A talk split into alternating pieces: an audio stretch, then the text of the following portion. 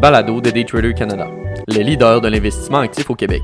Cette semaine, votre billet boursier vous est présenté par Nicolas Gauthier. Bonne écoute. Billet boursier pour la semaine du 23 novembre 2020. Donc débutons avec l'impact du vendredi noir sur la bourse. Donc le Black Friday ou vendredi noir est le nom donné au premier jour après l'action de grâce américaine. En effet, il s'agit d'un des événements de vente au détail et de dépenses des consommateurs les plus importants aux États-Unis, voire en Amérique.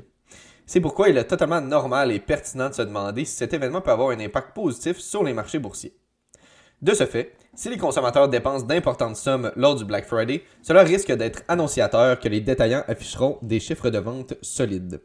De plus, d'une certaine façon, la consommation faite lors des promotions du vendredi fou peut aussi être interprétée comme un indicateur de la confiance que les consommateurs ont envers l'économie. Tout d'abord, pour ceux qui désiraient transiger pendant la semaine de l'Action de grâce, il est important de savoir que les marchés américains sont généralement fermés la journée même de l'Action de grâce et l'après-midi le lendemain. Ainsi, cette année, le marché boursier américain seront fermés jeudi le 26 novembre toute la journée et vendredi le 27 novembre à partir de 13h. Ensuite, en ce qui concerne les rendements boursiers lors de cette période, de nombreux analystes et investisseurs suggèrent que l'arrivée du Black Friday ne cause que des gains ou des pertes à très court terme. De ce fait, le meilleur secteur américain, une semaine avant et une semaine après le vendredi noir, est sans surprise le commerce de détail. D'ailleurs, de 2007 à 2017, un regroupement euh, de titres de détail du S&P 500 a affiché un rendement de 5% par rapport au rendement moyen de 3% du S&P 500 au cours de cette période.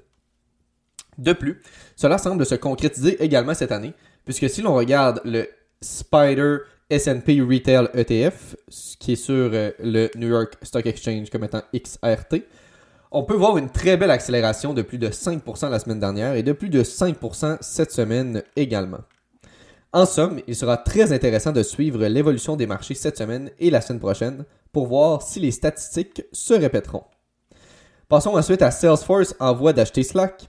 Le Wall Street Journal nous apprenait mercredi que Salesforce serait en pourparlers pour acquérir Slack et qu'un accord pourrait être annoncé dès la semaine prochaine selon des individus proches du dossier.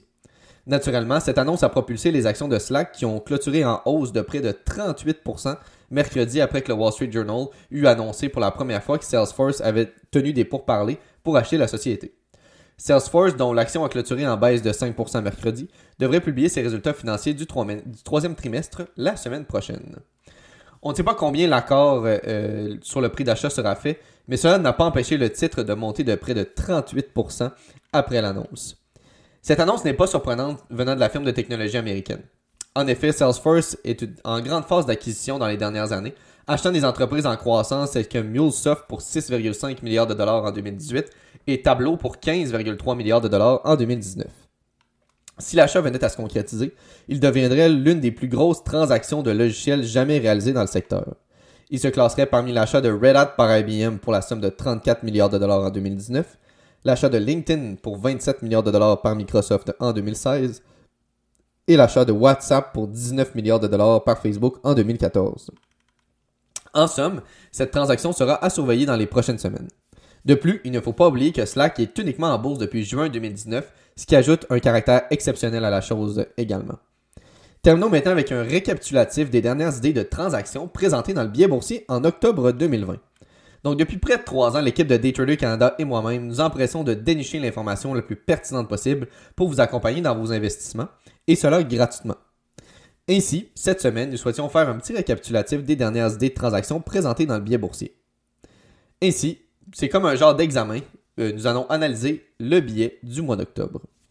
En premier lieu, celui paru le 1er octobre. Donc dans ce billet, nous présentions une analyse d'un nouveau marché possiblement prometteur, le marché du séquençage de génome. Cette analyse est accompagnée d'une analyse du principal fonds négocié en bourse, le ARK Genomic Revolution ETF, ou ARKG sur le New York Stock Exchange. Cette analyse affirmait que le FNB avait de bonnes perspectives haussières. Ainsi, depuis que celui-ci a percé la zone annoncée de 64 et 50, il a gagné plus de 15%. Ensuite, nous avons démystifié la question qu'est-ce que le VIX et nous avons présenté une analyse de la hausse de la volatilité occasionnée par l'élection américaine à venir à ce moment-là. En second lieu, dans celui paru le 8 octobre, nous avons creusé davantage pour trouver certains titres prometteurs dans l'industrie du séquençage de génome. Ainsi, nous, nous avons présenté deux titres, Illumina, classé sur le Nasdaq comme ILMN, et Invitae Corp, classé sur le New York Stock Exchange comme étant NVTA. Affirmant également que ces deux entreprises avaient possiblement une période de hausse à venir, nous avons présenté une proposition comme quoi, si le rectangle venait à être percé sur le premier, la hausse pouvait se poursuivre. La figure n'ayant toujours pas été percée, le titre est toujours sur notre liste de surveillance. Ensuite, sur le second, nous avons affirmé que la prudence était de mise, étant un des titres les plus volatiles, la réalisation d'une figure chartiste serait nécessaire avant d'entrer. De ce fait, après beaucoup de volatilité, le titre est pratiquement au même niveau que lors du dernier billet. De plus, dans le cadre de ce billet, nous avons également présenté les options d'achat et de vente. Ensuite, dans celui paru le 19 octobre, nous avons adopté un ton beaucoup plus informatif en analysant la situation politique américaine, en présentant les différentes lettres grecques reliées aux options et en présentant un article informatif sur les avantages à travailler en bourse. Puis, dans celui paru le 30 octobre, avec la hausse des chances que M. Biden soit élu, nous avons présenté un secteur et quelques titres qui étaient susceptibles de bien performer sous son régime. Donc en effet, nous avons, présenté une petite analyse du secteur du cannabis et présenté trois titres, soit Growth Generation Corp, qui est classé sur le Nasdaq comme étant GRWG, TrueLeave Cannabis Corp sur le CSE comme étant TRUL, et Planet 13 Holding, classé sur le OTC comme étant PLNHF.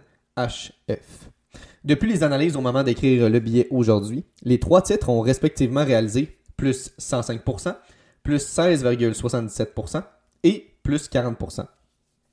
De plus, nous avons également présenté deux articles informatifs sur le nouveau positionnement de General Motors classé sur le New York Stock Exchange comme étant GM et de nouvelles sur le possible retour aux airs de Boeing avec leur Boeing 737 MAX.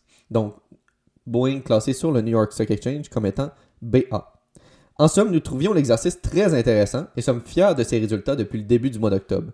C'est la raison pour laquelle nous souhaitions vous le partager. En plus des éléments numériciaux, les billets boursiers sont parsemés de contenus éducatifs qui répondent autant aux négociants actifs débutants qu'expérimentés.